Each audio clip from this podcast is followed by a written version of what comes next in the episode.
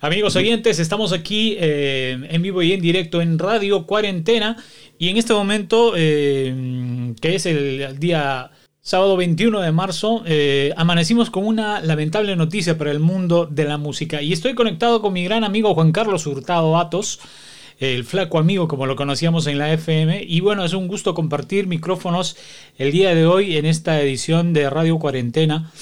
Juan Carlos, bienvenido. Hola Miki, buenas tardes, amigos de Radio Cuarentena, qué bonito nombre.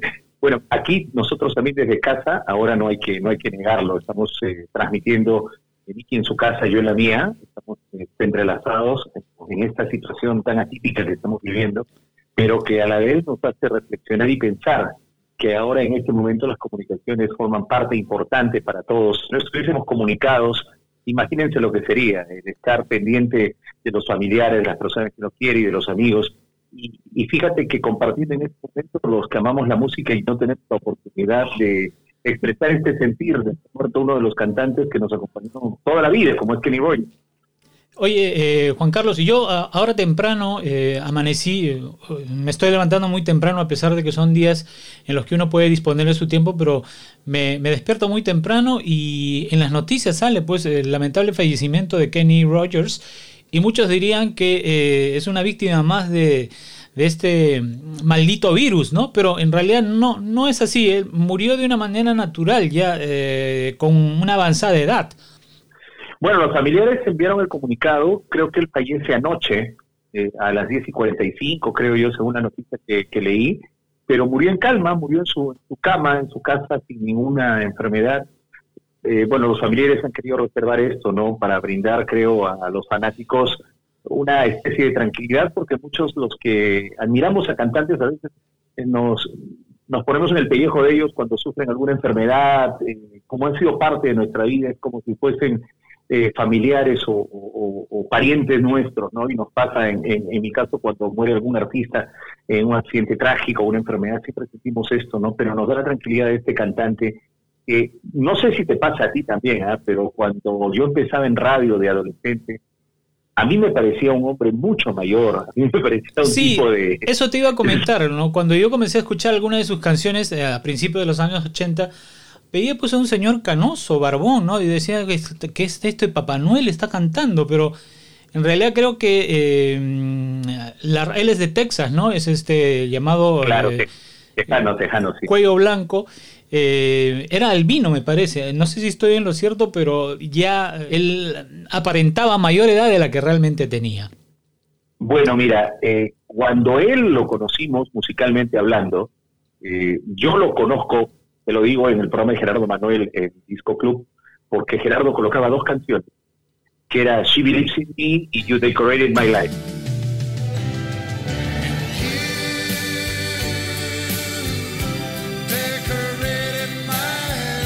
Eran las dos que él colocaba dentro del programa. Y aparecía pues un señor de barba blanca. Eh, mira, no sé si a ti también te ha pasado, y hago nuevamente el comentario, cuando éramos adolescentes, a las personas que tenían 40, o 50 años nosotros veíamos mucho mayor, ¿no? Nosotros ahora que estamos en esta edad tan interesante, nos ponemos a pensar, ¿nos verán los chicos igual? Porque Kenny piensa, claro, en ese momento él usaba la barba blanca que ahora como que se ha puesto de moda, ¿no? Hay gente que tiene tantos años y le gusta usar la barba donde se le ve algo, algo blanco, ¿no? O cabello. Pero en este momento cuando lo conocimos, a mí particularmente un hombre de avanzada edad y tenía simplemente 40 o 41 años, no tenía más edad. Precisamente, precisamente de, las primeras canciones que significó para él eh, el éxito está una del género country eh, que se llama The Gambler.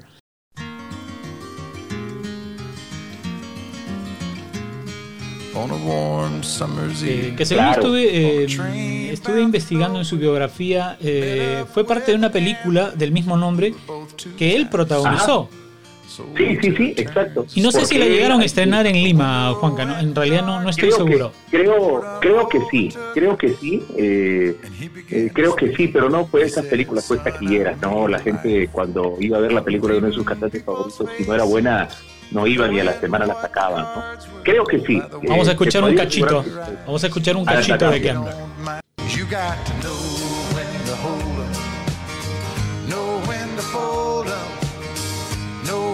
walk away and know when to run. You never count your money. When you're sitting at the table, there'll be time enough for counting when the dealing's done. Es Gambler, el jugador, eh, una canción eh, que significó uno de sus más grandes éxitos dentro del género country, porque él se inició cantando canciones muy populares del género country, eh, básicamente a dúo. Estuve viendo que gran parte de su repertorio lo hizo con la cantante Dory West. Eh, pero Dory West, él tiene una canción con Dory West de los 80, en el 81 creo que tiene una canción con Dory West. Pero Kenny Rogers, vamos, a, vamos a hablar las cosas como son, es un ídolo, así, recalcar ídolo en la música country norteamericana. Tal vez Willie Nelson esté al nivel de él y artistas mucho más antiguos, Hank Williams, por ejemplo. Sí. Johnny Cash hizo algunas, creo que hizo una versión de The Gambler también, Johnny Cash, que digamos está más o menos en el mismo nivel, ¿no? Claro, claro, pero Kenny Rogers, o sea, hay que, hay que destacarlo, es eh, ídolo en esta música, vamos a decir, autóctona americana, ¿no?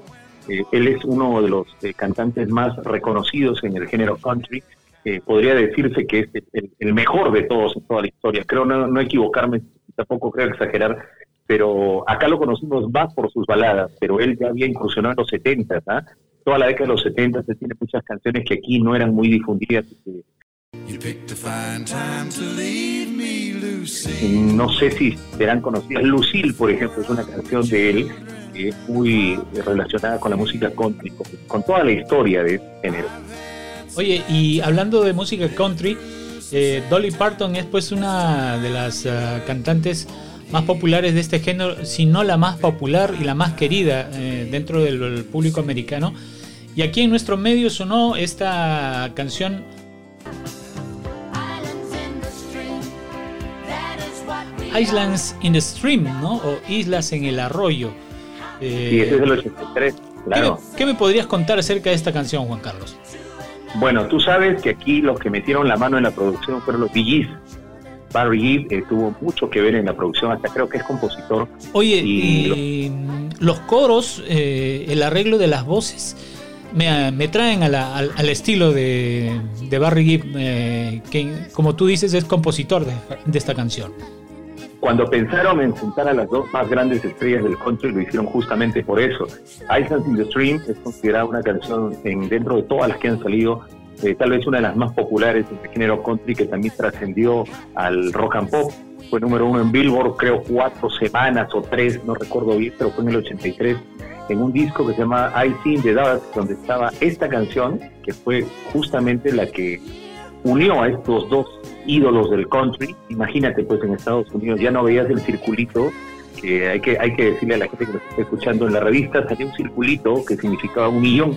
Cuando salía el triángulo, era platino, dos millones. ¿Te refieres a la lista de la revista Billboard que tenía determinados códigos para identificar eh, la estadística de cada canción? Claro, muy pocas llegaban al triángulo. Y el triángulo era dos millones de ventas en discos sencillos. Y eso que no se tomaba en cuenta en la difusión, como ahora en, portales digitales, en descargas, ¿no? En ese momento era venta, venta real. Y el triangulito, que a los dos millones, de las pocas canciones que yo he visto, Islands in the Stream la tenía. Imagínate en Estados Unidos cómo habrá vendido eso. Y ha trascendido mucho, ¿no? Porque inclusive hay, una versión de Miley Cyrus cantando esta misma, esta misma canción Islands in the Stream, que le estamos escuchando en este momento. Vas a encontrarla por, por Barry también, ¿ah? Claro, claro.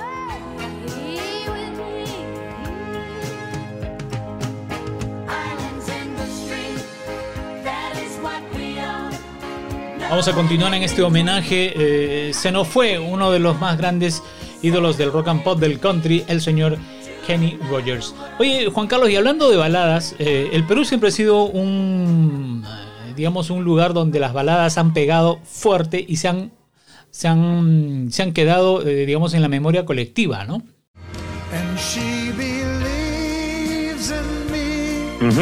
Somos muy consumidores de baladas, de lentos creo que sería más decir, el peruano es muy nostálgico, ¿no? No solo con las canciones en nuestro idioma.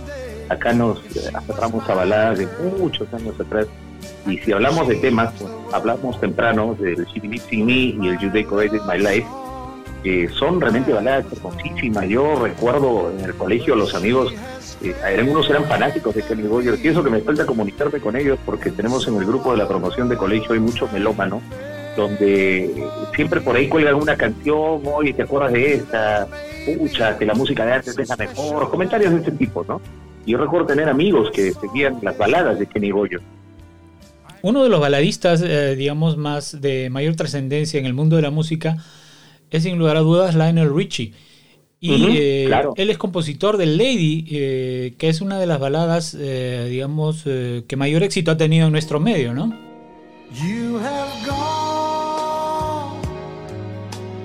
Bueno, y fíjate, en el mejor momento en la composición de Lionel Richie, cuando él deja los cómodos, él tenía composiciones entregadas para el grupo. Y la canción que le entrega Kenny Rogers significa una de las composiciones más grandes que ha tenido Lionel Richie. Y se le entrega a Kenny Rogers. No tuvo ningún egoísmo en dársela, tanto que por el 99, por ahí, si revisamos en, en los archivos, recién Lionel Richie se anima a cantar Lady no existía en ningún otro disco. Recién, casi 20 años después, él interpreta Lady. Lo hace bien, ¿ah? pero la de Kenny Rogers es una canción que marcó a toda una generación. Y si te pones a pensar, eh, Lionel Richie y, Kenny Rogers de alguna manera tienen la misma tesitura del color de la voz. Digamos, tienen un, estilo similar. Entonces, la canción eh, hecha para la voz de Lionel Richie, pues funcionó muy bien y diríamos que mejor al estilo de Kenny Rogers, ¿no? Muy cierto, tienes toda la razón. Eh, este detalle no lo había, no lo había captado, pero sí es cierto. Eh, tienen un, timbre, un color de voz muy parecido. Tanto que como yo he escuchado la, versión cantada por Lionel Richie, es muy bonita. Realmente es muy bonita y creo que si se hubiera animado a cantarla en los 80 y hubiera tenido tanto éxito. Kenny Rogers le pone otra cosa, le pone entre la voz grave que tiene, ¿no? Una sensualidad que eh, quedó pues el leite, ¿no? Que hasta lo, usaron como parodia aquí en los cómicos, bueno, cuando eh, ¿Te acuerdas de la, de la chica, la policía, Lady, Lady Bardales, ¿no? usaban la canción para, para parodiarla. Exacto, exacto. Em, Kenny también tuvo mucho éxito haciendo duetos y de alguna manera eh, me imagino que sus productores o quienes le aconsejaban cantar con determinada voz femenina pues lo estudiaban mucho, ¿no? Eh, y, te, menciono también el dueto que se llama We've Got Tonight. Que sonó, si no me equivoco, el 81 o el 82. Claro, esta canción era de Bob Seger, es un tema de Bob Seger, y luego deben haber sido los productores que le sugirieron a Kenny Rogers, ¿no? de canciones a dúo. Por esta época, entre el 81 y el 82, fíjate, sale con Dolly West, tiene una, tiene una con King Carnes Fall in Love with a Dreamer.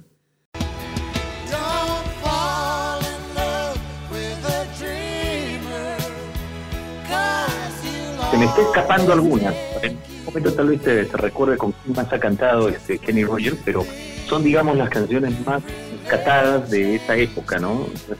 Interpretaba temas algo. Pero eh, me acuerdo que también esta, esta canción, We Got Tonight, eh, existió eh, en una versión en español cantada por uh, Sheena Easton y Diango. Sí, sí, sí, sí, exactamente. Que también sonaba en, paralelo en las radios este, de corte hispano, de baladas este, en español. Eh, Sabes mi amor. Con, el estilo de con el estilo de, de, Kenny Rogers, pero en la voz de Diango, ¿no? Bueno, yo creo que ella era para los productores de Sheena Easton, ¿no? Porque también tiene su canción con Luis Miguel, entonces, este, ya ellas quisieron meterla a este mercado latino, ¿no? Buscando eh, cantantes que asemejaban ese estilo. Y Yango sí se acerca a, la tesitura de voz que tenía Kenny Rogers. Entonces, eso ya es parte de la carrera de China Easton, ¿no? Buscar ingresar al mercado latino cantando en dos idiomas, ¿no? Pero en la parte de Kenny Rogers, que era muy americano, él sí eh, le sugirieron hacer estas, estas uniones con cantantes del momento, ¿no? Y fíjate que King Carnes tiene una voz muy parecida a la de él. Y esa canción, Don't Fall in Love with a Dreamer, fue un golazo. Yo recuerdo haberla escuchado siempre. Era una canción, creo que es del 81, 82, cuando sonaba esta canción. Muy, muy buena. Y King Carlos también cantaba ojo temas country. Entonces, por ahí que va la cosa, ¿no? Quisieron lanzarle en la popularidad a la cantante que todavía no había hecho los ojos de Beth Davis. Ella estaba saliendo para el rock and pop, dejando un poquito el estilo que tenía antes. 81 años de edad, eh, nacido en Texas, lamentablemente fallecido, pero eh, rodeado de su familia. el gran Kenny Rogers, y le estamos haciendo este pequeño homenaje aquí desde Radio Cuarentena. Juan Carlos, te agradezco mucho el tiempo que te has tomado y tenemos una tarea pendiente, tenemos una tarea pendiente aquí en el estudio. ¿ah? Sí, sí, la recuerdo. Tengo todo el tiempo del mundo, no te preocupes, así que llámeme cuando quieras que me vas a encontrar en casa. No me voy a mover de aquí. Gracias, este, Juan Carlos, y gracias a todos por estar escuchando esta edición más de Radio Cuarentena.